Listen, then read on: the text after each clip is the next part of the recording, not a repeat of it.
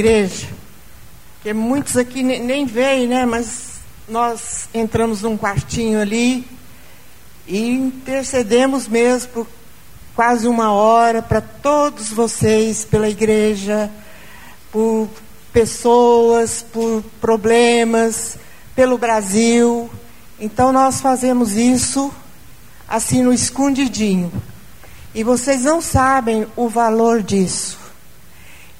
A, oração é o poder. É o poder que Deus pôs na nossa mão. E nós devemos usar esse poder todo dia ao levantar. Porque veja bem, Deus tra trabalha a noite inteira para nos dar uma manhã repleta de bênçãos e misericórdias. Isso todos os dias, né? E nós às vezes levantamos, correndo, põe a roupa, sai, às vezes nem sai e vai, não dá prioridade ao Senhor, que tanto cuida de nós. Então, eu quero assim convidar a igreja para orar. Ora, gente, sem cessar. Ora no chuveiro, ora em qualquer lugar, ora na rua, qualquer lugar, ora em espírito, quando vê algum problema que você tem que orar. Não precisa ficar parecendo louco na rua, né? As pessoas nos acham loucos, mas em espírito você pode falar com Deus a todo momento e em qualquer lugar que você estiver.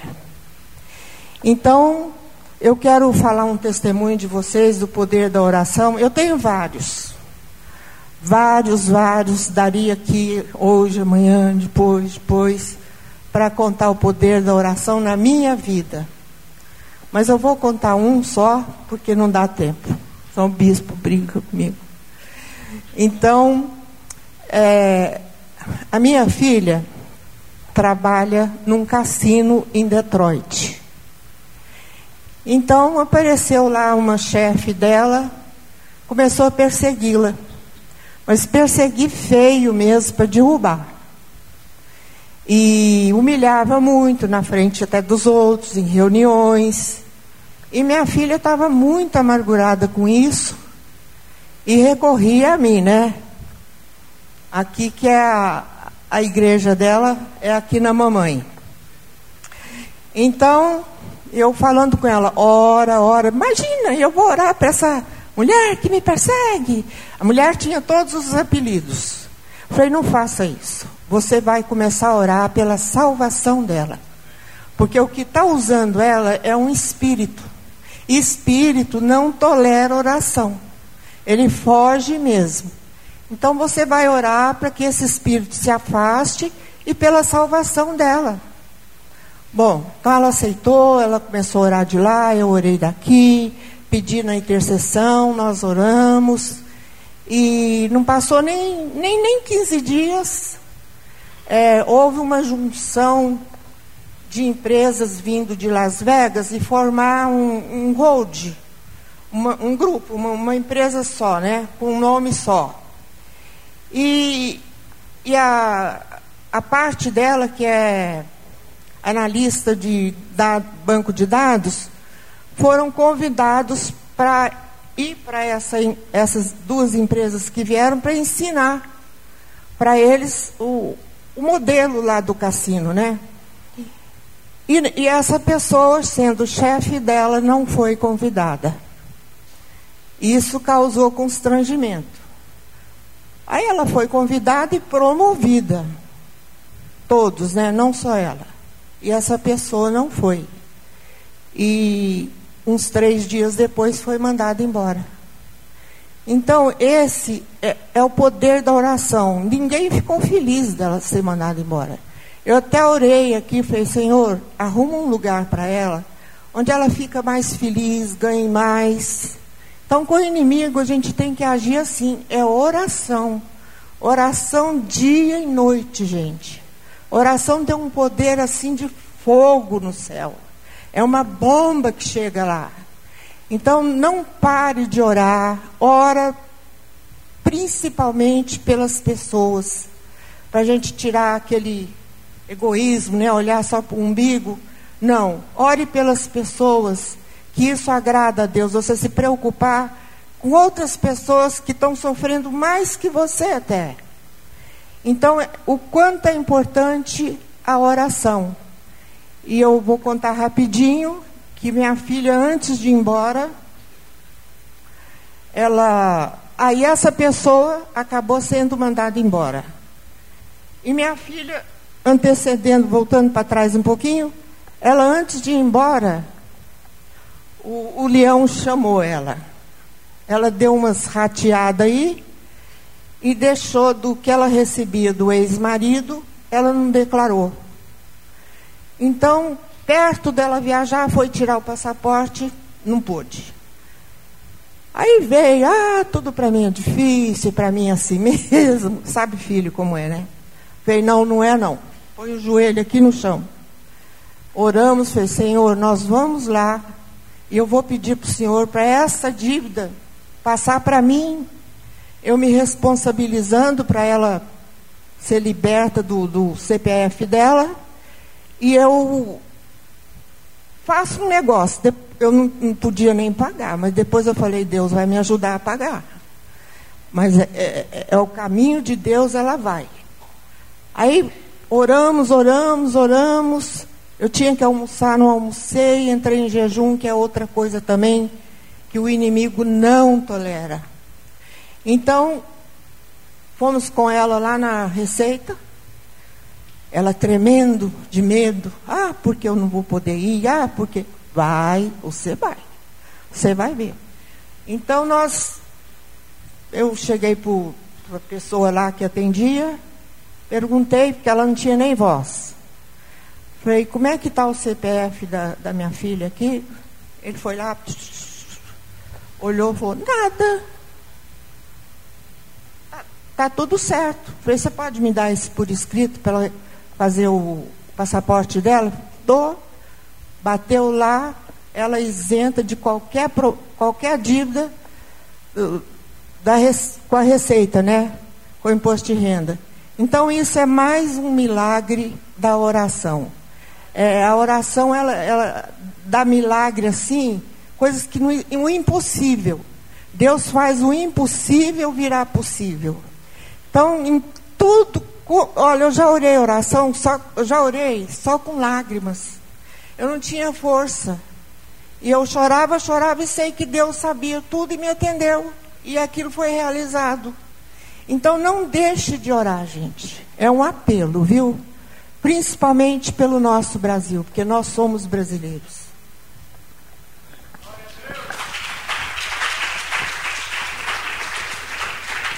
Amém. Oração do justo, tudo pode seus efeitos, não é isso? Amém? É, vamos ficar em pé em nome de Jesus, Mateus 9, versículo 10 a 13.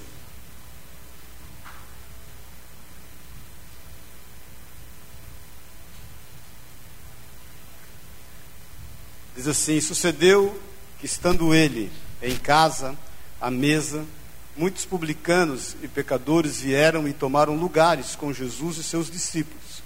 Ora, vendo isto, os fariseus perguntavam aos discípulos: Por que come o vosso mestre com os publicanos e pecadores? Mas Jesus, ouvindo, disse: Os sãos não precisam de médico, e sim os doentes. Ide, porém, e aprendei o que significa: Misericórdia quero e não holocaustos, pois não vim chamar justos, e sim pecadores ao arrependimento. Amém? Vamos orar. Pai, nós te louvamos por estarmos aqui, por tudo aquilo que temos visto e ouvido, e desejamos mais de ti. Fala conosco, fala ao coração de cada um de nós, visita o íntimo e o culto, e faz além daquilo que pedimos ou pensamos, porque é assim que o Senhor, o Senhor age segundo a Sua palavra, Pai.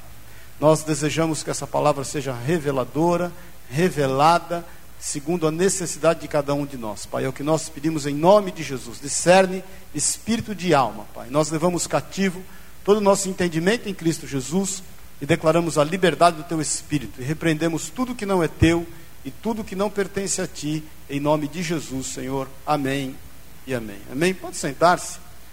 Hoje é, a quinta ministração acerca daquilo né, que eu comecei já um, um tempo atrás aí, sobre aqueles dois homens que foram buscar em Jesus um motivo para segui-lo. Você deve se lembrar: um era um publicano e o outro era um dos seus discípulos.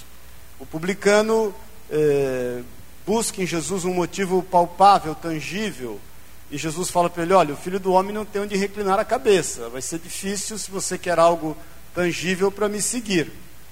O, o, discípulo, por sua vez, estava preocupado com seu pai, que poderia morrer a qualquer momento. Fala: Deixa eu primeiro enterrar então o meu pai. E Jesus fala: Se você quiser me seguir, deixe os mortos enterrarem os mortos. E segundo essa ótica, né, segundo essa visão desses dois discípulos, entendendo que possivelmente eles optaram em seguir a Jesus, ou talvez não, ou talvez um deles sim, aí a gente estaria conjecturando.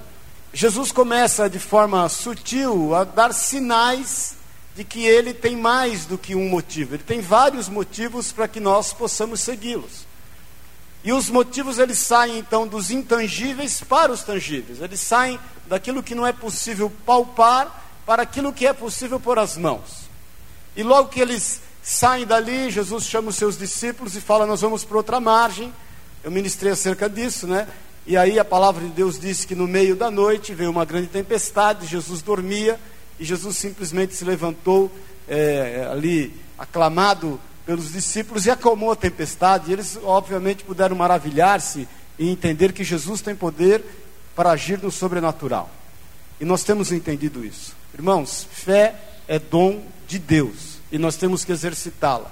Eu costumo dizer que se você sai de casa de manhã, como qualquer pessoa sai, você vai ter um dia como qualquer pessoa. Mas se você sai de manhã na dinâmica da fé, orando, crendo, jejuando, buscando ao Senhor, tendo tempo com Ele, milagres estão disponíveis. Amém? E os milagres acontecem na esfera do sobrenatural. E estão disponíveis. Aliás, nós fomos ver um filme esse fim de semana, no feriado, chama Milagres do Paraíso. Alguém já viu não? Já viu? Ninguém viu? Quem está vivo, diga amém. Ninguém viu? Vai ver. É muito interessante esse filme, baseados também em fatos reais, dos meus produtores daquele do Céu de Verdade. E é impressionante como Deus tem feito milagres. E é impressionante como ele tem comunicado os povos e as nações. E tem usado seus meios para que todos creiam. A gente saiu de lá super edificado. Vai ver. Então, milagres estão disponíveis. A palavra de Deus diz que o Senhor dá na outra margem e logo em seguida encontra, é, é, Lucas e Marcos falam de dois endemoniados, Mateus fala de um, na terra de Gadar, o Gadareno. E ali ele repreende o demônio daquele homem, dá a ele liberdade. E aí aqueles que resolveram segui-lo começam a entender que ele tem autoridade sobre demônios. Ele não só age no sobrenatural, mas ele tem autoridade sobre demônios.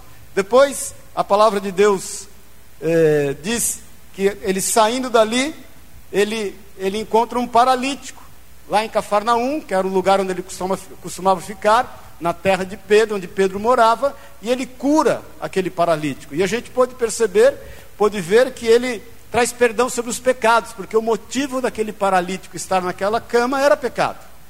E a primeira coisa que Jesus fala para ele, Marcos 2 fala acerca disso também: perdoados estão os teus pecados. Eu até falei com vocês acerca daquela mulher pega em flagrante de adultério, daquela mulher que entra na casa de Simão que fora curado de lepra e quebra o vaso de alabastro com um guento muito caro e derrama aos pés de Jesus, e também é exemplo desse moço que recebe o perdão. Então a gente tem que entender que Jesus age no sobrenatural, que Jesus tem poder e autoridade sobre demônios e que ele está disponível para perdoar pecados. Na quinta-feira, agora, o bispo Daniel ministrou que Jesus também discerne os corações, porque ele continua andando e ele encontra um jovem coletor de impostos, que tudo que ninguém amava era um coletor de impostos.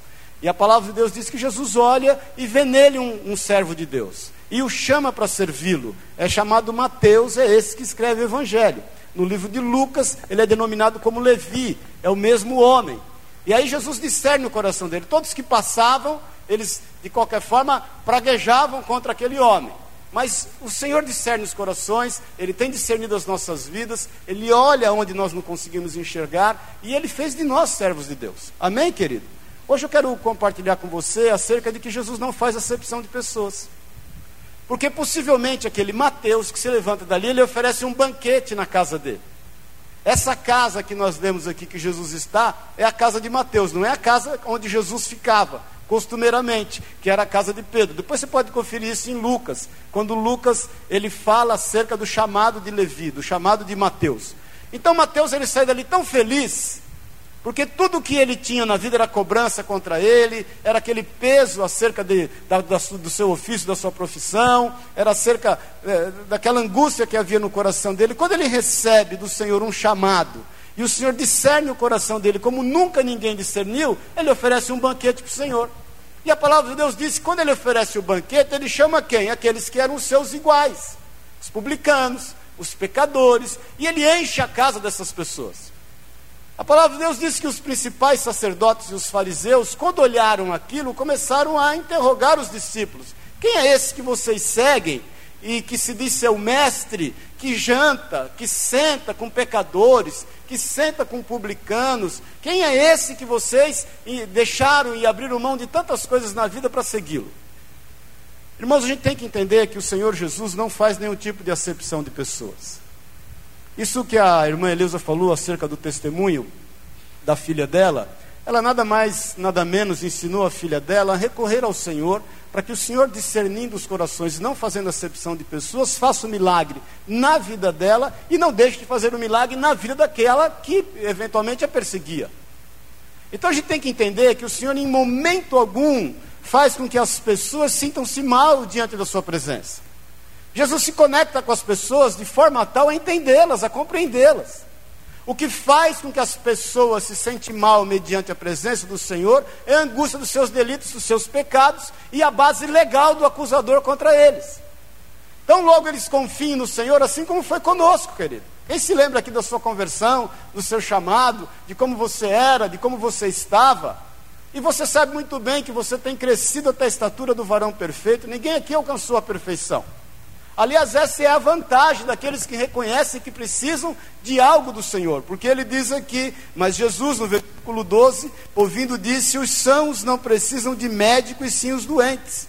Ide, porém, e aprendei o que significa misericórdia quero e não holocaustos, pois não vim chamar os justos, e sim pecadores ao arrependimento. Ele cita aqui Oséias 6,6, testifica de uma palavra profética. Então, quando nós cremos, entendemos que nós estamos crescendo até a estatura do varão perfeito, que hoje a gente vê como por reflexo, amanhã nós veremos o que é perfeito, que a gente está aprendendo cada vez mais, que ninguém aqui alcançou ainda a perfeição, nós entendemos que a gente requer, deseja, precisa necessita do amor e do cuidado de Jesus. A esses Jesus se manifesta. Paz do Senhor. Quem se julga perfeito e que se levanta a acusar as pessoas que estão ao seu redor e que se levanta a, a buscar entendimento aquilo, naquilo que não é entendimento, naquilo que não é a palavra de Deus, que busca, busca conhecimento simplesmente para poder acusar as pessoas, esses não são dignos de receberem o Senhor.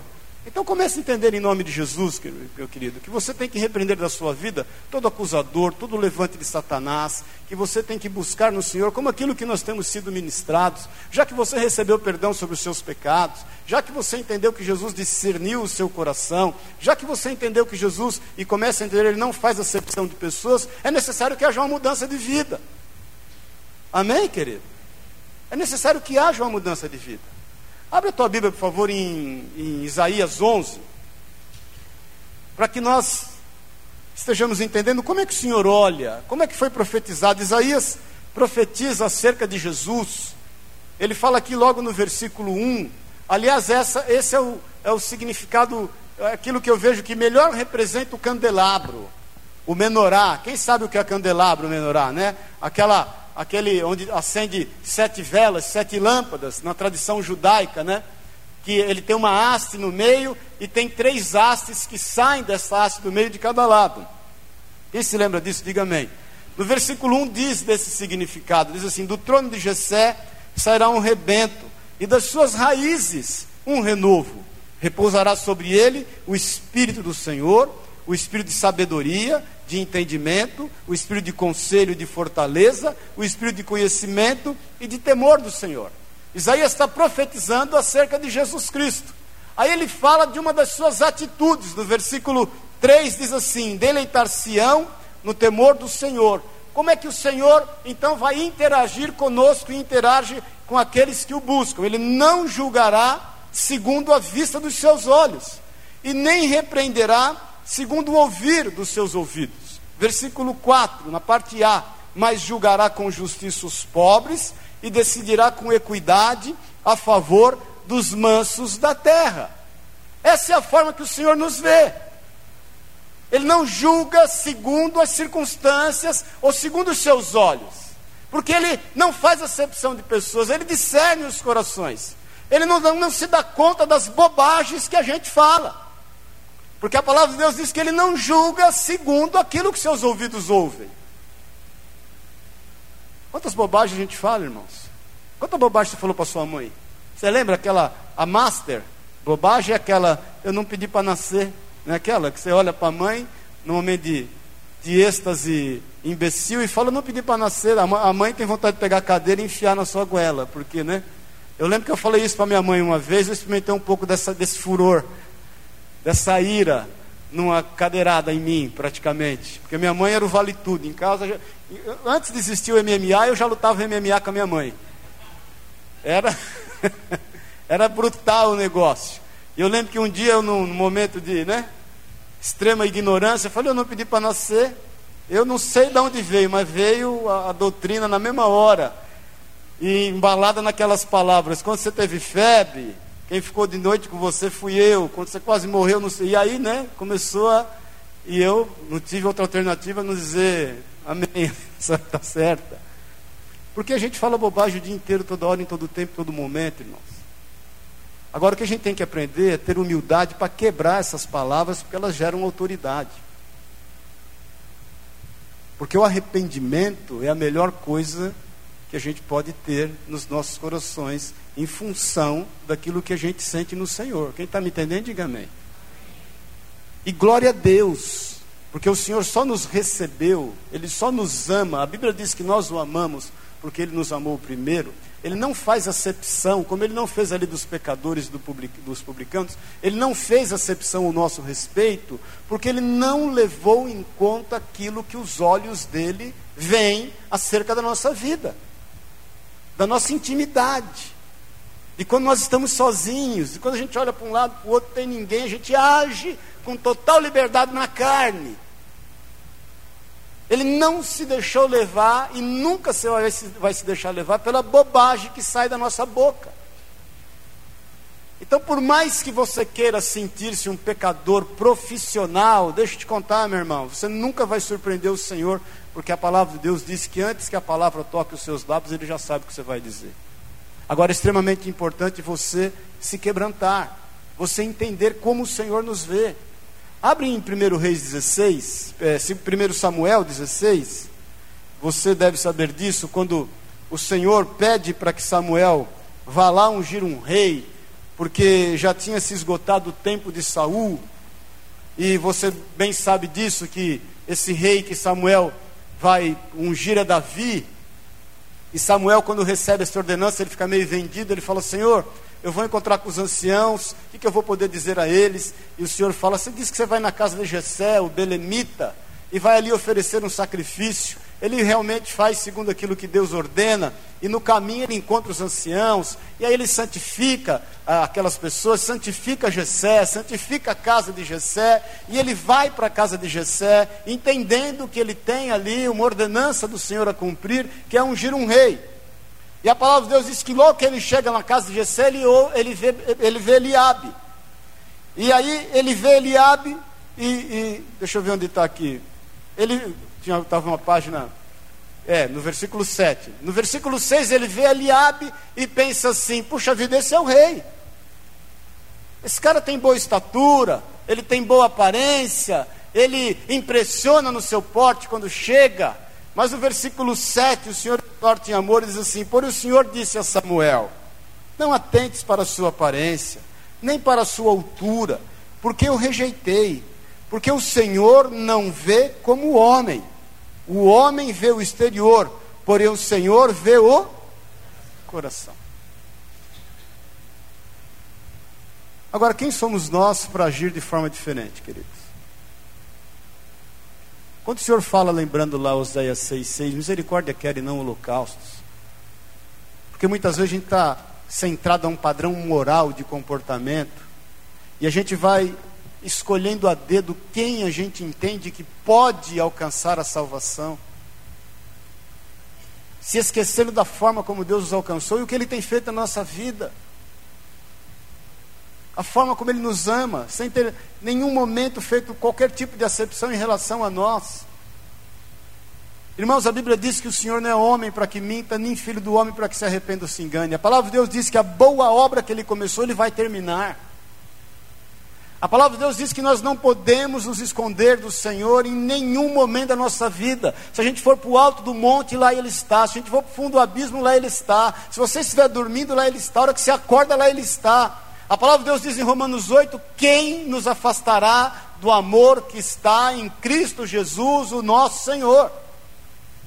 Nada pode nos afastar desse amor. Agora, não é justo que a gente retenha esse amor no que diz respeito às pessoas que estão diante de nós. Porque ou nós agimos como Mateus, que abre as nossas, a nossa casa, a nossa intimidade e traz para dentro dela aqueles que estão marginalizados e que nós entendemos que não são dignos perante uma sociedade, ou a gente está do lado de fora, como os fariseus, olhando aqueles que estão ali e que certamente não são justos como nós. Quando a palavra de Deus diz que a oração do justo, que eu citei aqui, tudo pode em seus efeitos, isso diz respeito à tua vida. E você só é justo porque o único que é justo te justificou. Você só é digno porque o único digno te dignificou. E cabe a nós entendermos isso e agirmos de forma tal a não fazer nenhum tipo de acepção de pessoas, porque às vezes a gente, no, no, no exercício da nossa fé, no exercício daquilo que a gente teme ao Senhor, em obediência a Ele, como Samuel. Irmão, Samuel era um profeta de Deus, a palavra de Deus diz que ele era o último juiz, um grande profeta, consagrado por sua mãe Ana no templo, cresceu lá no templo, ouvindo da palavra de Deus, um homem justo, temente a Deus, que incorreu no mesmo erro que nós incorremos. Porque o Senhor não vê o exterior, querido. Ele conhece é o interior do nosso coração. Isso tem que nos trazer paz, de forma tal a que nós venhamos a crer que Ele pode fazer grandes milagres. Grandes milagres. Então, nós temos que entender que a gente foi chamado para fazer a diferença na vida das pessoas que a gente se depara durante o nosso dia. Deus te chamou para ser uma benção. Amém, querido? Você não pode passar incógnito na vida das pessoas. Essa semana é, eu fui num casamento quinta-feira, e aí eu estava conversando com um, um, rapaz lá que, que, é do mesmo. Aliás, um, um eu falei para a Sueli, fazia tempo que eu não ia num casamento como convidado, porque geralmente eu vou para fazer, né? E aí eu fui num casamento, tava, fiquei meio vendido assim, estava lá olhando, tudo, um casamento numa igreja católica grande, lá em São Bernardo. E aí sentou um rapaz que eu conheço do meu lado, a gente conversando acerca do casamento, daquilo, ele falou, pô, essa semana eu tive uma reunião lá numa empresa que eu tive também, até o Davi vai lá amanhã, com um diretor que assumiu agora, um espanhol, e eu falei a teu respeito. Falei, é mesmo? Ele falou, é, eu falei que você é pastor, porque gostado como as pessoas ligam o pastoreio ao cumprimento de alguns sacramentos, né? Falei que você faz casamento, falei que você faz enterro. falei, puxa vida, né? Como as pessoas ligam. E aí a, o, esse diretor falou: é verdade, agora, agora que eu estou entendendo, porque toda vez que eu reúno com ele, quando ele sai, ele fala: Deus te abençoe. Eu não entendia, agora estou entendendo. Então, sem que a gente perceba, a gente tem que fazer a diferença na vida das pessoas segundo aquilo que a gente crê. Porque o Senhor não faz acepção de pessoas, você não sabe a importância que é um Deus te abençoe, a importância que gera um sorriso e imediatamente um Jesus te ama. Eu tenho o hábito de quando eu vou pagar alguma coisa, geralmente hoje é uma falta de moeda, de troco, não é isso? E às vezes quando eu acho as moedas, eu vou guardando as moedinhas, eu vou pagar, a moça fala, é 14,80. Aí de repente eu tenho 80, eu dou, eu olho para ela e falo, puxa, Jesus te ama mesmo. Porque em tempo de, de falta de troco, se achar alguém que tem 80 centavos trocadinho para te dar, querida, só o amor de Jesus. A pessoa na hora se desmancha. É aquele cartãozinho Jesus te ama que a gente entrega. Nós não podemos fazer acepção de pessoas, a gente não pode olhar o exterior, porque o Senhor não fez isso conosco. E a gente tem que entender isso definitivamente na nossa vida, receber do perdão, entender que nós somos sim pecadores, que Deus nos chamou para terminar a obra que Ele começou na nossa vida, entendendo o valor desse cuidado, não infringir aquilo que nós já infringimos, que nós já recebemos perdão, não se revolver na lama daquilo que nós já fomos limpos, e agir conforme a misericórdia e o cuidado de Deus, irmãos. E o que falta resolver na tua vida, você pode ficar bem descansadinho. Ele vai trazer a luz e ele vai resolver com amor, com cuidado, com paciência, com benevolência, de uma forma que você não se sinta humilhado. Amém, querido? Porque às vezes nós não entendemos. Abre em João no capítulo 9. Fala acerca de quando Jesus encontra um cego de nascença. E ele chama aquele cego de nascença e o cura. Mas Jesus o cura de uma forma totalmente diferente. A palavra de Deus diz que Jesus pega um tanto de terra, ele pega o seu cuspe, faz ali um lodinho e passa nos olhos do cego. O cego podia sentir-se meio que ofendido, né? Os discípulos deviam ficar meio em lutas em relação, tanto que eles ficaram em lutas que eles falaram assim: Senhor, que pecado ele cometeu para estar cego? Será que foi seus pais? Porque já que então ele é cego de nascença, Jesus falou: não, não foi nem seus pais, não foi nada. Pare de julgar segundo os homens, para de julgar segundo a concepção humana, pare de julgar segundo o rito da lei. Isso está acontecendo para que vocês vejam a glória de Deus. Jesus então põe ali aquele lodo no cego e fala para ele: vai se lavar no tanque de Siloé. Ele vai e se lava e a sua vista é restaurada. Pronto, ele arrumou um grande problema. Um problema sério porque era sábado. Os fariseus começaram a inquiri-lo, a interrogá-lo, a querer saber quem curou, como é que foi, como é que deixou de ser. Não contentes em relação a ele não poder responder as perguntas, porque ele fala: se vocês não sabem quem ele é, imagine eu. Eu sei que ele é profeta, porque eu era cego e agora eu vejo. Aí eles vão, buscam o pai e a mãe e começam a pressionar a família. Você já percebeu que quando Jesus começou a abrir os seus olhos, você começou a administrar alguns problemas, você nunca imaginou que ia administrar? Paz do Senhor. Aquela conversa, nossa, bastou aceitar Jesus, pronto, agora começou a vir problema. Paz do Senhor, irmãos. E aí te dá aquela síndrome de Azaf, do Salmo 73. Você olha e fala assim, pô, meu vizinho, que nem crente é, o cara prospera. O pescoço do bicho é inchadão, o pescoço dele, tanta prosperidade que ele tem, o carro dele é novo, a mulher dele é bonita, porque ele gasta dinheiro nela. Se ele não gastasse dinheiro nela, a minha era mais bonita que a dele. E olha que ele teve que gastar dinheiro, ele gastou mais nela do que na casa. Aí te dá aquela neura, aquela preocupação. E Asaf passa por isso até no versículo 17, né, se não me engano, até que adentrei ao santuário de Deus e me deparei com o fim deles. Irmão, se dê por feliz e satisfeito aquilo que Jesus já fez e fará na tua vida. Nós temos uma eternidade que nos está disponível. A salvação nos alcançou. A gente era como aquele ladrão que não tinha a menor esperança, pregado na cruz do lado de Jesus, condenado à morte, no meio de toda a sociedade. E Jesus, nos 49 do segundo tempo, quando nós oramos, reconhecemos os nossos pecados, não nos contaminamos, entendemos que Ele, de forma injusta, pagou pelos nossos pecados, Ele não merecia isso. Nós olhávamos para Ele, não víamos Ele parecendo em formosura, reconhecemos isso publicamente, ponto, Ele nos salva. Paz do Senhor. Então aquele cego arrumou um grande problema, como muitas vezes nós arrumamos. Bastou aceitar Jesus. Eu me lembro quando eu aceitei Jesus, bucha de manhã, de tarde e de noite e a cores. Não era nem preto e branco. Eu aceitei Jesus é, num domingo, na sexta eu caí de moto. Não, na sexta eu queimei os pés. Queimei os pés, não, minto, caí de moto, atropelei um cachorro. Passou um abençoado na porta da minha casa com uma moto nova. Eu falei, ô oh, legal, deixa eu dar uma volta. Pior coisa que tem é andar na moto dos outros, irmãos. Eu tinha a minha, não tinha que andar na dos outros. O que, que eu fiz? Atropelei um cachorro, caí, ralei os pés.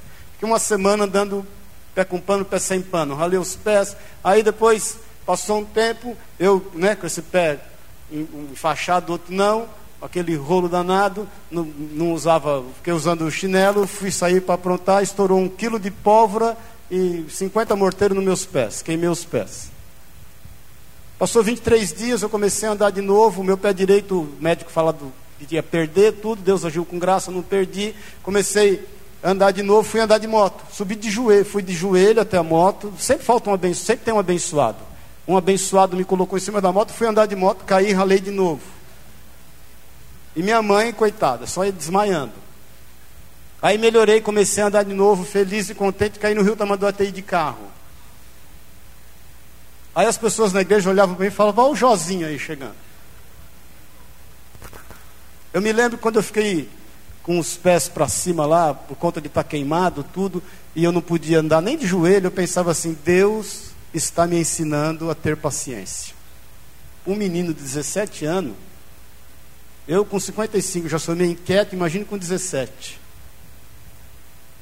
Nós não podemos nos esquecer o que Jesus já fez na nossa vida. Até porque nós não podemos tratar as pessoas de forma diferente. Então Jesus chama aquele cego que está numa sinuca de bico. Fala, meu, só bucha. A palavra de Deus diz, no versículo 35, eu vou ler, fala assim: ouvindo Jesus que o tinham expulsado, porque expulsaram ele da sinagoga, da família, puseram ele para andar, encontrando-o, lhe perguntou: Crês tu no filho do homem? Ele, com toda sinceridade de coração, ele diz assim: Ele respondeu e disse: Quem é, Senhor? Para que eu nele creia. E Jesus disse: Já os tem visto, e é o que fala contigo. Irmãos, olha aqui para mim um pouquinho. Um coração sincero e quebrantado, Jesus se revela sem nenhuma é, forma de ser confundido. Basta ter um coração sincero e basta ter um coração quebrantado. A palavra de Deus diz que aqueles que esperam, que confiam no Senhor, jamais serão envergonhados. Diz que aqueles que confiam no Senhor jamais serão confundidos. Aquele moço, com toda humildade, ele fala: Quem é o Senhor para que eu creia? Jesus fala: Sou eu. Eu que falo contigo. A Bíblia diz que então afirmou ele: Eu creio. E o adora. Ele é quebrantado. E diz no versículo 39: prosseguiu Jesus, dizendo: Eu vim a este mundo para juízo, a fim de que os que não veem vejam, e os que veem se tornem cegos. Qual é a tua condição? Porque nós reconhecemos o quão pecadores nós somos, a despeito daquilo que já temos melhorado. Ou nós reconhecemos o quão míopes nós somos, a despeito daquilo que já temos enxergado, para que a gente possa então melhorar mais e possa então enxergar mais ou a gente vai achar que a gente sabe todas as coisas. Irmãos, eu li outro dia um negócio interessante. O jantar de Judas com Jesus não mudou a vida de Judas. Jesus já havia dito que aquele que o trairia molharia o pão com ele nas ervas e comeria junto a ele. Porque Judas entendia, porque Judas, se você não sabe, era o mais bem preparado dos discípulos. Por isso que ele era tesoureiro. Ele é o único que eu creio que sabia fazer conta. Ele era o mais preparado. É o que entendia que sabia de tudo. Nós temos que reconhecer aquilo que o Senhor tem feito em nós. O que gera em nós total dependência dele. E olhar as pessoas da mesma forma, irmãos. Qual é a melhor postura de um vendedor? Quem está me ouvindo, diga amém. Eu sempre falo, o vendedor, que o vendedor é o tipo do cara que sai todo dia para arrumar um emprego, não é isso? Ele sai de manhã, ele tem que arrumar um emprego todo dia, porque ele vai depender do que ele vai vender. O, o, o que vai dar sustento a ele é a venda, então ele tem que sair nessa perspectiva. Então ele tem que se relacionar com o comprador, ele não pode ser melhor que o comprador, senão ele vai quebrar a cara, mas também não pode ser abaixo do comprador. Ele tem que olhar o olho no olho e se relacionar com naturalidade. Qual é a forma que nós temos nos relacionado com as pessoas, querido? Porque às vezes a gente fica intimidado em relação às pessoas que estão diante de nós, pelo fato de elas ocuparem alguns cargos que a gente almeja até um dia. Ou a gente se sente superior àqueles que estão marginalizados. Então, como o Senhor não faz nenhum tipo de acepção de pessoas, a gente tem que sair daqui entendendo definitivamente que é isso que Ele fez conosco, a gente tem que exercer o nosso papel. Porque nós vamos ver milagres. Amém, querido? Vai em 1 Coríntios, no capítulo 1.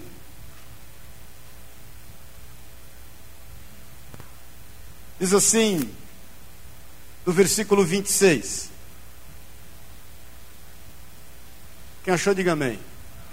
Irmãos, reparai, pois, na vossa vocação, visto que não foram chamados muitos sábios, segundo a carne, nem muito poderosos, nem muitos de nobre nascimento. Pelo contrário, Deus escolheu as coisas loucas do mundo para envergonhar os sábios, e escolheu as coisas fracas do mundo para envergonhar as fortes.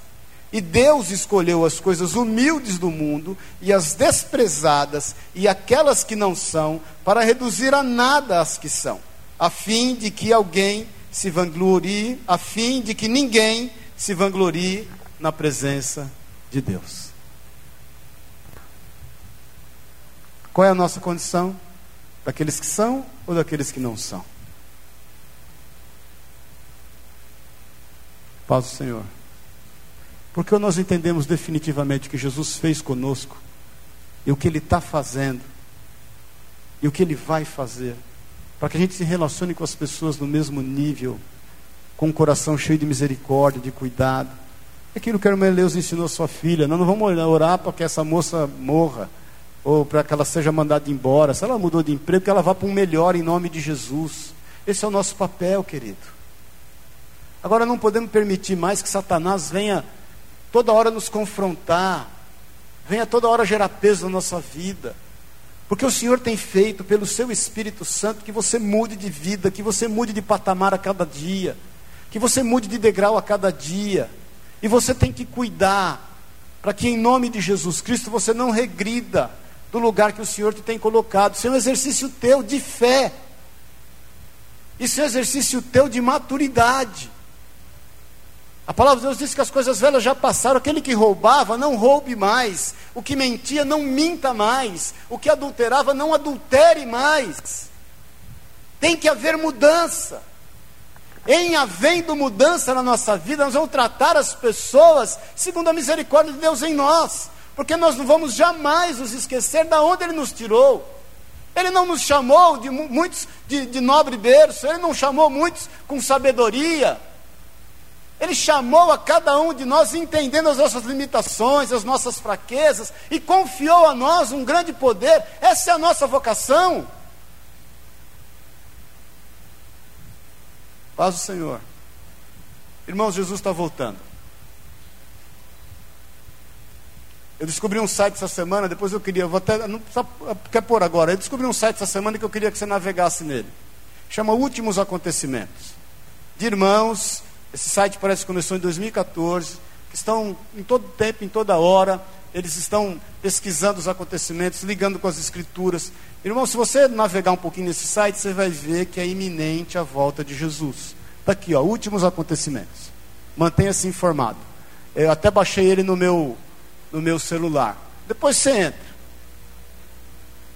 Jesus está voltando, querido. Esse fim de semana agora, que começou a Páscoa judaica, começou agora no dia 23, foi a primeira vez em dois mil anos que houve sacrifício no monte de novo, porque eles já estão contemplando a queda da mesquita de Omã para ali reconstruir o templo no Monte Moriá com sacerdotes e levitas preparados, com um gado específico preparado, com a ovelha específico preparado.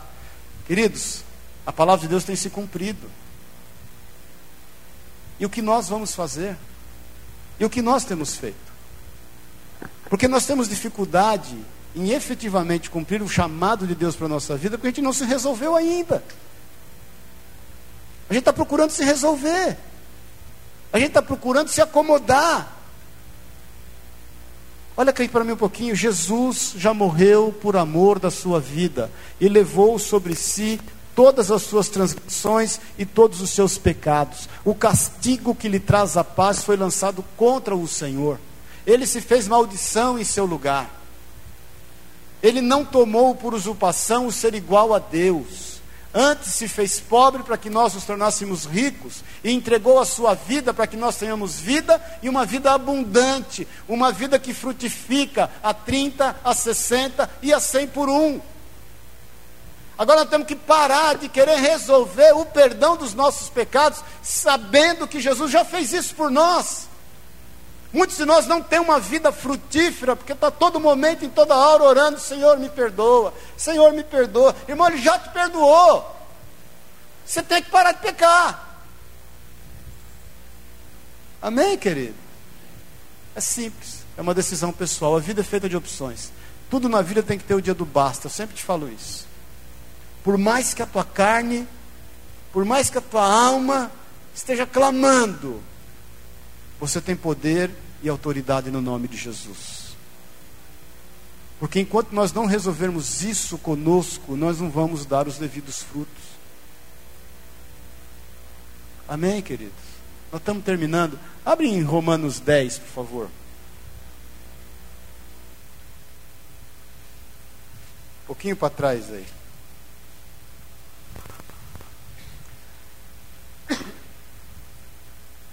Versículo 11, eu, eu, queria ler o 14, mas vou ler o 11 antes. Quem achou, diga amém. Porquanto a Escritura diz: Todo aquele que nele crê não será confundido. Amém? Pois não há distinção entre judeu e grego, uma vez que o mesmo é o Senhor de todos, rico para com todos os que o invocam. Por quê? Todo aquele que invocar o nome do Senhor será salvo. Versículo 14: Como, porém, invocarão aquele em que não crerem? E como crerão naquele de quem nada ouviram? E como ouvirão se não há quem pregue? E como pregarão se não forem enviados? Como está escrito: Conformoso são os pés dos que anunciam coisas boas, em outras traduções, o Evangelho. Sabe o que tem nos impedido, querido? Ser resolvidos na vida. Nós temos que parar de ser religioso hoje, em nome de Jesus. Sabe por quê? Eu, particularmente, não quero me envolver com coisas que eu já me envolvi na vida e que não me fizeram bem. Não é que eu tenho medo de Deus colocar a mão sobre mim e acabar com a minha vida. Porque a Bíblia diz que se Deus nos tratasse segundo as nossas concupiscências e pecados, nós viraríamos pó. Não é isso, querido. De coração. Seria lá Provérbios 5, 6 e 7 que fala acerca do adultério. Não, não, não é um medo disso, eu particularmente, é que eu não quero perder a minha intimidade e relação com Jesus. Não quero. Não quero. Eu te falo em nome de Jesus, eu prefiro ser recolhido. Eu não quero abrir mão disso. Porque eu o amo. Eu só o amo porque ele me amou primeiro. Agora, entendendo isso, é que nós estamos aqui. É entendendo isso que a gente se reúne aqui. É entendendo o que ele fez na minha vida, que eu estou aqui falando para você, te lembrando do que ele fez na tua, para que você se lembre de falar para os outros o que ele pode fazer na deles. Jesus está voltando, querido. Os dias são maus e os dias são breves. Agora, como ouvirão se não tem quem pregue?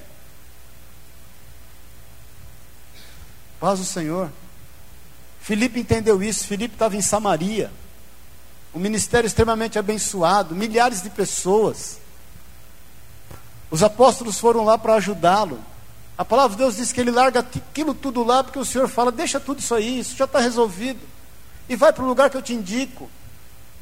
A Bíblia diz que ele vai para um lugar sozinho, vem um etíope. E ele olha a carruagem do etíope, ele tinha tanta sede de falar de Jesus, e aquele etíope está lendo as escrituras, ele vai correndo do lado da carruagem. E aí o etíope está lendo, Salmo, tá lendo Isaías 53, que fala acerca do sacrifício de Jesus. E ele sobe na carruagem e fala para o etíope assim: Você está entendendo o que está escrito aí? O etíope fala assim: Como que eu vou entender se não tem quem me ensina? Ele fala: É para já. Aí a palavra de Deus diz que o etíope fala: Puxa vida, eu não só entendo, mas o que, que me impede de ser batizado? Filipe fala: nada, ali tem uma poça d'água, uma poça d'água. Felipe não fala para ele, você precisa então agora, você tem que fazer um curso de batismo, você tem que fazer isso, tem que fazer aquilo, você tem que cumprir isso, tem que cumprir aquilo, não fala nada. Basta a graça do Senhor. Como ouvirão se não tem quem pregue? Você quer ser abençoado, querido? Pregue o Evangelho. Porque bem-aventurados são os pés dos que pregam o Evangelho. Você quer ter bom êxito na tua caminhada, a despeito dos seus erros, das suas dificuldades, das suas, dos seus tardios de entendimento para cumprir algumas coisas, pregue o Evangelho. Entenda definitivamente que você foi chamado por Deus para ser uma bênção no lugar onde você está. Você é um enviado do Senhor, no meio daqueles que estudam com você, que trabalham com você, que, que convivem com você socialmente, no meio da sua família. Entenda que você está resolvido, querido. Teu nome está arrolado nos céus. Você já tem a tua vida eterna garantida. Agora você não pode passar incógnito. Em nome de Jesus você não pode passar incógnito. Para finalizar em Atos 16, não precisa abrir. Não precisa abrir. Você se lembra que está de cor em Atos 16, você se lembra? Paulo e Silas são presos. São presos por quê? Porque expulsam um demônio. Você já pensou se na igreja de hoje alguém fosse preso porque expulsa um demônio? Você ia ficar igual Siri na lata na cadeia. Tudo que você não ia fazer é o que Paulo e Silas fizeram, louvando a Deus. Vamos ficar em pé em nome de Jesus. Paulo e Silas está lá, louvando a Deus. Eu, eu gosto de viajar na maionese, né? Fico imaginando o sentimento de Silas em relação a Paulo. Podia ser assim, meu, que gelada que você me meteu aqui. Por que aquela menina lá não deixou ela lá profetizar do demônio? O que, que você tinha que expulsar o demônio da menina? A Bíblia diz que eles não estavam só presos, eles estavam feridos. Porque eles foram açoitados, as suas vestes foram rasgadas, eles passaram por uma humilhação pública.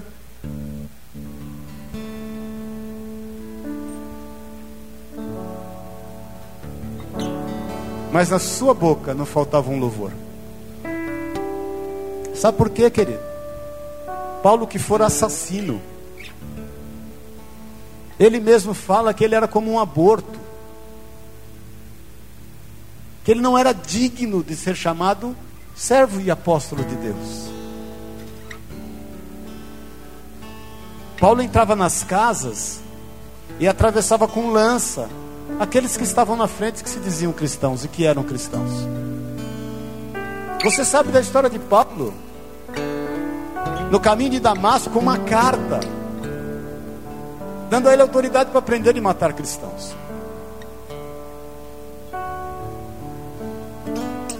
Ananias, quando sabe da conversão de Saulo, Ananias, ele não viu no site, ele não recebeu um telefonema no celular e falaram: Olha, você não imagina quem converteu. Vou te contar a última. Jesus falou para ele. Jesus vai para Ananias e fala: Olha, tem um homem chamado Saulo que está orando e teve uma visão de que o irmão entraria lá e oraria por ele, ele recuperaria a visão. Quando Ananias ouve isso, ele fala: Senhor, misericórdia, o senhor não sabe o que o senhor está falando. Esse, esse Saulo aí, eu vou contar para o senhor quem ele é. Ananias não estava resolvido, querido. Ele não estava resolvido. Por quê? Porque ele estava se preocupando em se esconder da fúria de Saulo. Ele se esquecera que o Deus dele, justo juiz, já tinha tratado com Saulo. E dito a Saulo: Saulo, por que você me persegue?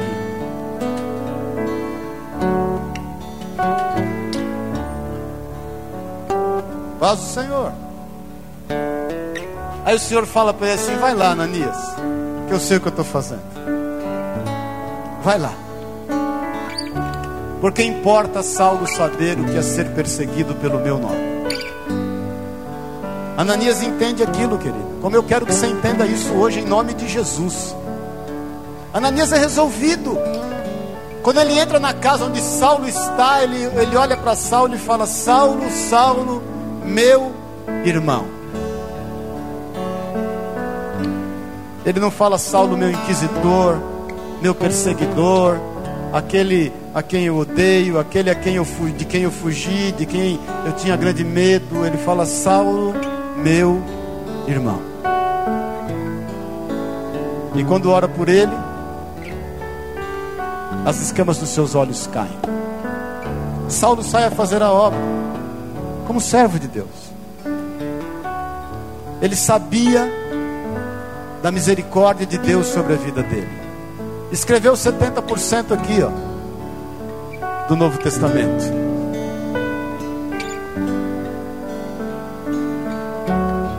Paz do Senhor. Ele um dia vai com Silas na região de Filipos. Vai do lado do rio orar. Começa a pregar o evangelho. Lídia, uma mulher milionária, se converte. Vendedora de púrpura. Ela os constrange a dormir na casa dela. Ele constrangido vai. Comeu bem, dormiu em cama boa, com lençol bom, travesseiro bom, lugar ventilado. Alguns de nós estaria lá até hoje. Daqui eu não saio, daqui ninguém me tira. A palavra de Deus, logo cedo ele acorda, junto com Silas, fala: Vamos embora. Essa vida é boa, mas não temos mais o que fazer. Momentos de refrigério, Deus sabe dar àqueles que o servem. Pode ter certeza, a vida não é só luta, não, a vida é densa também. E quando você perceber, ela é mais bênção do que luta. É que os nossos olhos estão nas lutas. Aí eles estão caminhando e encontram uma moça endemoniada que trata deles com escárnio, dizendo pelo demônio: Olha lá, os servos do Deus Altíssimo.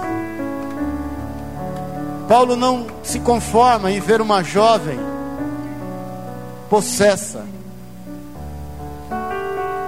Irmãos, a primeira vez que eu expulsei demônio na minha vida, sabe por que foi? Porque eu não admitia ver Satanás falar pela boca de alguém que Deus criou.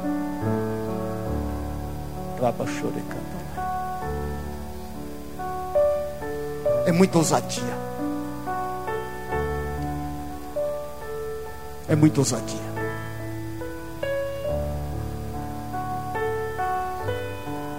Eu creio que Paulo teve esse mesmo sentimento. É muita ousadia de Satanás usar uma moça, escravizá-la, fazer com que homens vivam disso. Ele vai lá e repreende o demônio. Sabe por quê? Porque ele sabia do grande amor de Deus pela vida dele. Ele não estava procurando se defender. Quem está resolvido, resolve correr riscos. Paz do Senhor. Foi expulsar o demônio e ele administrar problema.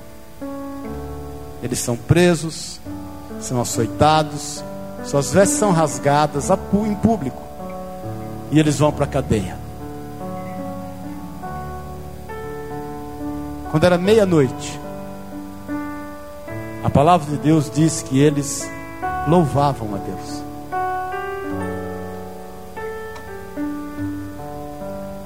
Diz que de repente a terra tremeu, as cadeias fenderam-se, as algemas quebraram, e todos os prisioneiros que estavam ali foram livres, todos. Olha aqui para mim, a bênção não é só para você, a bênção de Deus é para que todos desfrutem dela através da sua vida. Foi isso que Deus fez com o Egito através de José. Foi isso que Deus fez com a Babilônia através de Daniel, Sadraque, Mesaque e Abidinego. Quando aquelas cadeias se abriram, eles não eram bobo nem nada, saíram andando. Eles encontram quem, queridos? Quem que eles encontram?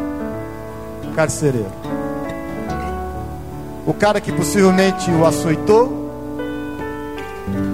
O cara que possivelmente os prenderam com os ferrões, talvez os maltrataram, os maltratou. E a palavra de Deus diz que quando Paulo encontra aquele carcereiro, ele está tentando tirar a sua vida. Paulo fala o que para ele? Cai, meu filho, e morre. Para você saber o que é mexer com o ungido de Deus. É isso que Paulo fala, querido. O que Paulo fala? Não te faça isto. Aquele carcereiro fica totalmente quebrantado. Ele não pode acreditar, meu Deus, eu acabei de bater nesses homens. Oh Jesus, eu acabei de prendê-los. A Bíblia diz que o amor constrange. A palavra de Deus diz: Rabassore cantalai. Que uma boa palavra, querido, ela quebranta as pessoas. Aí Paulo fala o que está escrito lá no versículo 31 de Atos 16. Crê no Senhor Jesus e será salvo tu e a tua casa. Eu tenho dois desafios para você essa noite, em nome de Jesus. O primeiro, saiba quem você é em Jesus. Você precisa saber disso. Você precisa dar a esse momento o devido valor do sangue de Jesus que te salvou, que te limpou dos pecados, que te perdoou, que te transformou, que escreveu seu nome no livro da vida, que te deu vida eterna. Você tem que entender isso definitivamente. Ele não faz e não fez acepção de pessoas. Quando ele te encontrou, ele não esperou você pedir perdão a ele para que você fosse perdoado. Ele simplesmente te amou. Segunda coisa, vai tu, faça o mesmo. Quando você encontrar com os algozes, com aqueles que te perseguem, que te caluniam, você possa ter o discernimento que teve a irmã Eleusa ensinou para sua filha. Isso é demônio. E o demônio não gosta de oração. O demônio não suporta jejum. O demônio não suporta amor. Eu não sei como está a tua vida. Primeiro, eu quero que você saia daqui resolvido em nome de Jesus. Para que detentor dessa verdade, você possa caminhar na dinâmica e na ótica dessa verdade. Ele te perdoou, ele te salvou, ele te restaurou, ele te deu vida eterna, ele te, te livrou do laço do passarinheiro, da peste perniciosa. Ele entrou naquela cruz que era tua no seu lugar e morreu nela e derramou o sangue dele. Ressuscitou, vivo está e vai cumprir a sua palavra. Agora que você encontre por aí as pessoas e tenha ousadia de dizer a elas, no meio inclusive das suas fragilidades, crê no Senhor Jesus, será salvo tu e a tua casa. A palavra de Deus diz que naquela mesma noite aquele carcereiro leva Saulo para sua casa. Sabe o que ele faz? Ele passa bálsamo nas suas feridas. Ele limpa as feridas do açoite. E a palavra de Deus diz que naquela noite toda a casa daquele carcereiro foi batizada e salva. O poder de uma palavra liberada.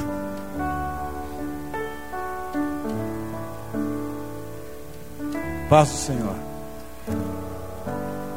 Nós estamos entendendo isso, querido. Feche os teus olhos. Eu quero pedir que você, na liberdade com os olhos fechados, faça uma reflexão. Da onde que Jesus se tirou? Do que ele já fez e ele já te libertou? E eu quero perguntar: você estaria disposto a viver essa vida de novo? Você estaria disposto a se arrolar novamente com essas práticas? Rachalabassoro Kucheimanai. Será que de novo você vai se revolver na mesma lama na qual você foi limpo já? Você não precisa disso. Basta você saber e entender quem você já é nele. Você é princesa do Senhor, querida. Você é princesa do Senhor. Você não precisa nada mais do que essa verdade na sua vida. Você, meu irmão, é príncipe do Senhor. Você não precisa nada mais do que essa verdade. Rabassori canta labachai. Em Cristo Jesus nós nos tornamos nação santa, sacerdócio real, povo adquirido com exclusividade para Ele, menina dos olhos do Senhor.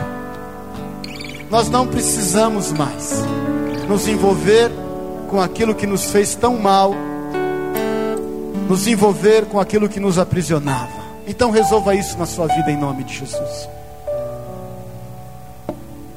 Você entenda que Jesus não fazendo acepção de pessoas, te trouxe junto a Ele colocou diante de ti uma mesa farta, para que não te falte nada nunca.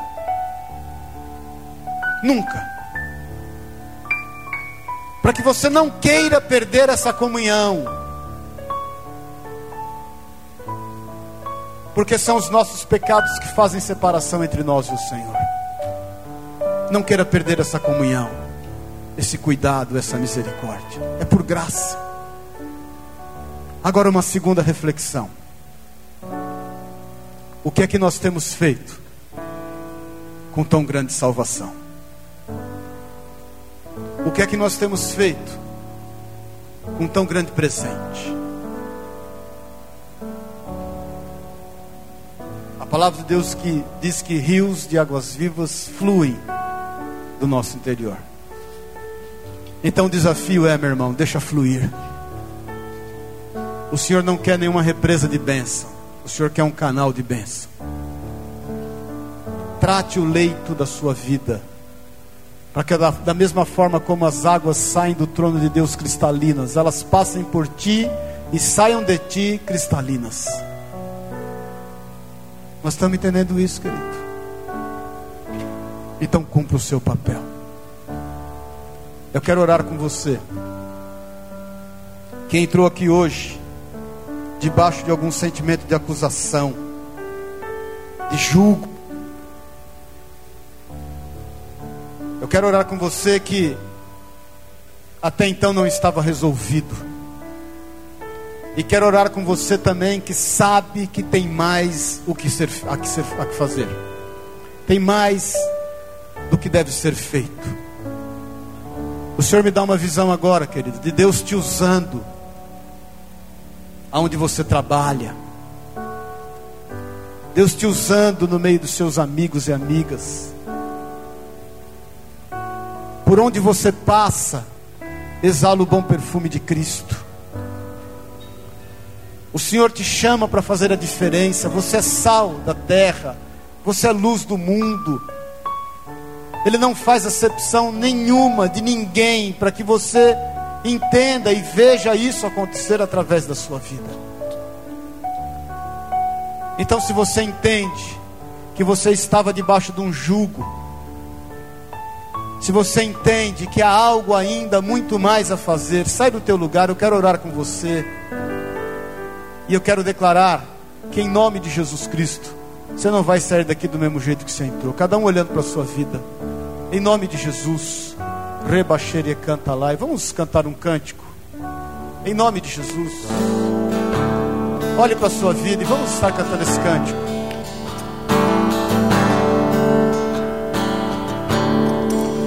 De Jesus, a doce voz, ouvi eu, pecador, aceitei de coração a Jesus meu Salvador. Meus pecados, sim, expirou na cruz. E por graça sem igual, salvou-me, meu Jesus. Remissão, retidão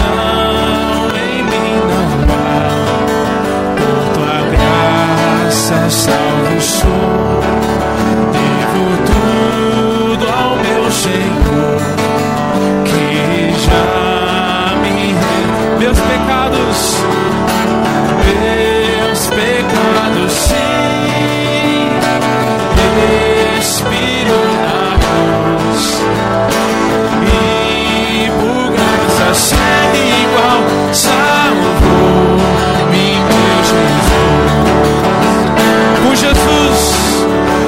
Jesus, eu tenho paz e gozo seu favor.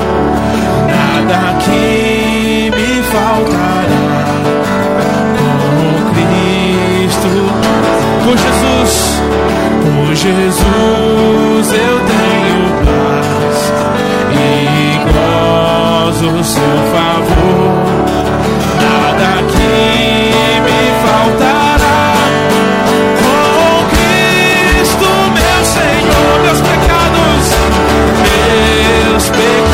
Pecados, sim,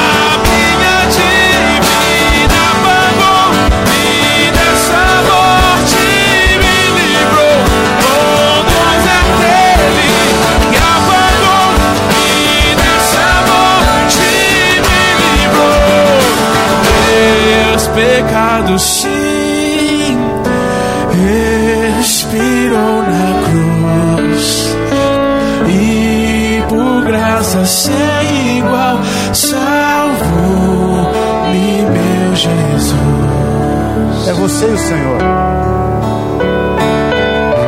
Eu muitas vezes oro ao Senhor me lembrando de onde Ele me tirou. O que Ele fez por mim. Onde eu estaria se não fosse Jesus. Se revelar a mim de forma inconfundível, me amar, me cuidar. Pela sua paciência e misericórdia. Peça perdão ao Senhor. Definitivamente perdão por aquilo que você tem falado,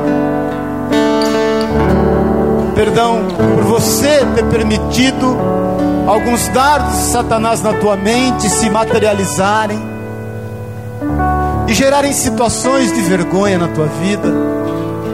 Peça perdão ao Senhor. Peça perdão ao Senhor. Deixa o Espírito de Deus te curar nessa noite, em nome de Jesus. Vai recebendo a cura, querido. Vai recebendo a cura, querido. Seja livre agora. Seja livre de toda algema, de toda acusação, de toda sentença. Jesus rasga a sentença contra a tua vida, porque Ele não te julgou daquilo que Ele ouviu da tua boca. Ele não te julga daquilo que ele viu você fazer. Mas ele viu em você um coração que o serve, que o ama e o teme. Ele não fez acepção da tua vida. Ele te chamou porque Ele viu em você alguém que reconhece os delitos e os pecados que tem feito. Agora recebe agora em nome de Jesus, o Cristo. Rai Shai Karabasuru Kutibas. Recebe agora o perdão. Para que você vá e não peque mais, em nome de Jesus. Ainda que tentado você seja, mas não peques mais. Se disponha hoje a mudar, a pôr um fim, a dar um basta. Em nome de Jesus. Em nome de Jesus. Em nome de Jesus. É o teu momento com Jesus. É o teu momento com Jesus. É o teu momento com o Senhor. Pai, em nome de Jesus. Nós nos colocamos aqui diante de Ti porque reconhecemos que precisamos mais de Ti. Perdoa.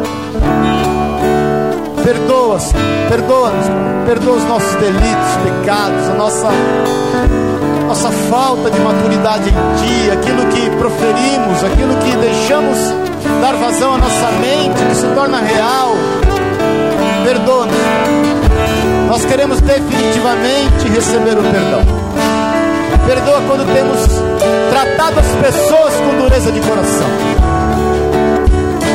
Perdoa-nos, Deus, quando temos nos relacionado com aqueles que nos amam de forma contrária àquilo que cremos em Ti. Nós queremos mudança hoje, já, em nome de Jesus. Em nome de Jesus. Agora eu quero te desafiar, querido, a fazer um compromisso com Jesus. No seu lugar, faça um compromisso com Jesus.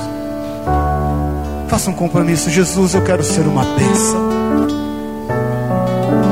Não, Deus, para que as pessoas busquem em mim referência, mas que elas, olhando para mim, vejam o Senhor. Elas olhando para mim, Senhor, façam menção do seu nome. Eu quero fazer contigo hoje uma aliança, Jesus, de diminuir, diminuir, diminuir, para que o Senhor cresça para que eu enxergue as pessoas da mesma forma como o Senhor me enxergou, não fazendo acepção, não julgando, não levando em conta o que elas dizem, não levando em conta o que elas fazem.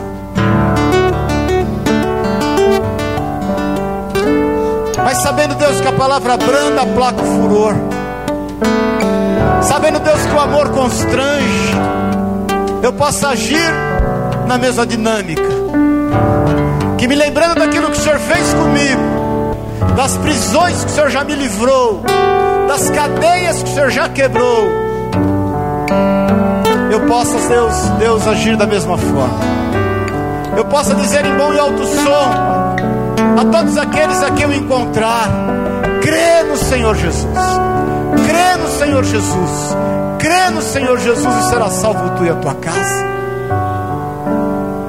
Faça com Ele uma aliança faça com Ele uma aliança.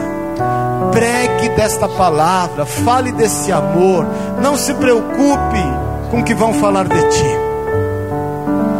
Não se preocupem com o que vão pensar de ti. Não busque apoio humano. Em hipótese alguma, conte com ninguém. Maldito é o homem que confia no homem, que faz do braço da sua carne a sua força porque o Senhor é contigo. Que a tua oração seja como a oração de Moisés: Senhor, se o Senhor não for comigo, eu não tiro o pé daqui. Está lá em Êxodo 31. Conte com o Senhor. Você não vai ser envergonhado, você não vai ser confundido, você não vai ser humilhado, e você vai administrar e ver o fruto através da sua vida. E quando aquele dia chegar, querido, você vai ter uma grande surpresa, agradável, agradável. E você verá, você verá. A grandeza do trabalho do Senhor, em nome de Jesus. Pai, nós queremos ligar aqui na terra e nos céus, dessa aliança que fazemos contigo agora Nós queremos ser um proclamador do Evangelho. Nós queremos ser um proclamador da tua palavra. Nos dá, Deus, discernimento, sensibilidade, estratégia que vem de ti, não humana. A ponto, Deus, em que o teu nome seja reconhecido. A ponto, Deus, em que nós estejamos cada vez mais diminuindo e o Senhor cresça e o seu nome seja louvado. Opera, Deus, através dessas vidas, sinais, prodígios e maravilhas aonde eles forem. Como diz a tua palavra, bem-aventurados são os pés daqueles que proclamam o Evangelho, as boas novas, que aonde eles pisarem, eles sejam benditos do Senhor, sejam bem-aventurados, sejam abençoados, que rios e mares se abram, que portas se abram e eles vejam a mão Senhor agir em favor deles, em tudo que eles fizerem. É o que nós te pedimos juntos, ligando na terra e nos céus, em aliança contigo, para a honra e para a glória do seu nome. Que nós sejamos, Pai, homens e mulheres, que saiam a semear, que choram enquanto semeiam, mas que voltem com cestos cheios de júbilo e de alegria para a honra e para a glória do nome poderoso de Jesus. Amém? Amém, querido?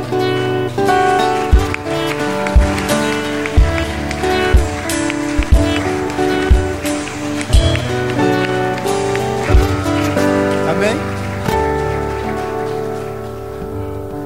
Da sua boca sai milagre. Amém? Milagre. Creia nisso. Sua boca sai milagre. Amém? O amor de Deus, o Pai, a graça eterna de Jesus Cristo, nosso Senhor e Salvador, e que a unção, o poder, o consolo do Espírito de Deus te leve em paz. Vá em paz, vá em nome de Jesus. Fale desse amor, prega dessa palavra, não desanime e saiba que as suas vestes são brancas, alvas mais do que a neve, pelo sangue de Jesus. Amém? Deus te abençoe, te guarde, te honre em nome de Jesus. Tenha uma semana de bênção e de vitória em nome de Jesus. Amém? Amém, querido? Quinta-feira, deixa eu te falar, dá salva de palmas a Deus. Não, dá salva de palmas de verdade agora, vai. Amém? Quinta-feira, nós vamos meditar que Jesus não tinha religiosidade, não tem religiosidade, amém? Dá um abraço ao teu irmão, fala, meu irmão, Fala para ele aí, se tu, se tu uma benção. Amém? Se tu uma benção. Em nome de Jesus.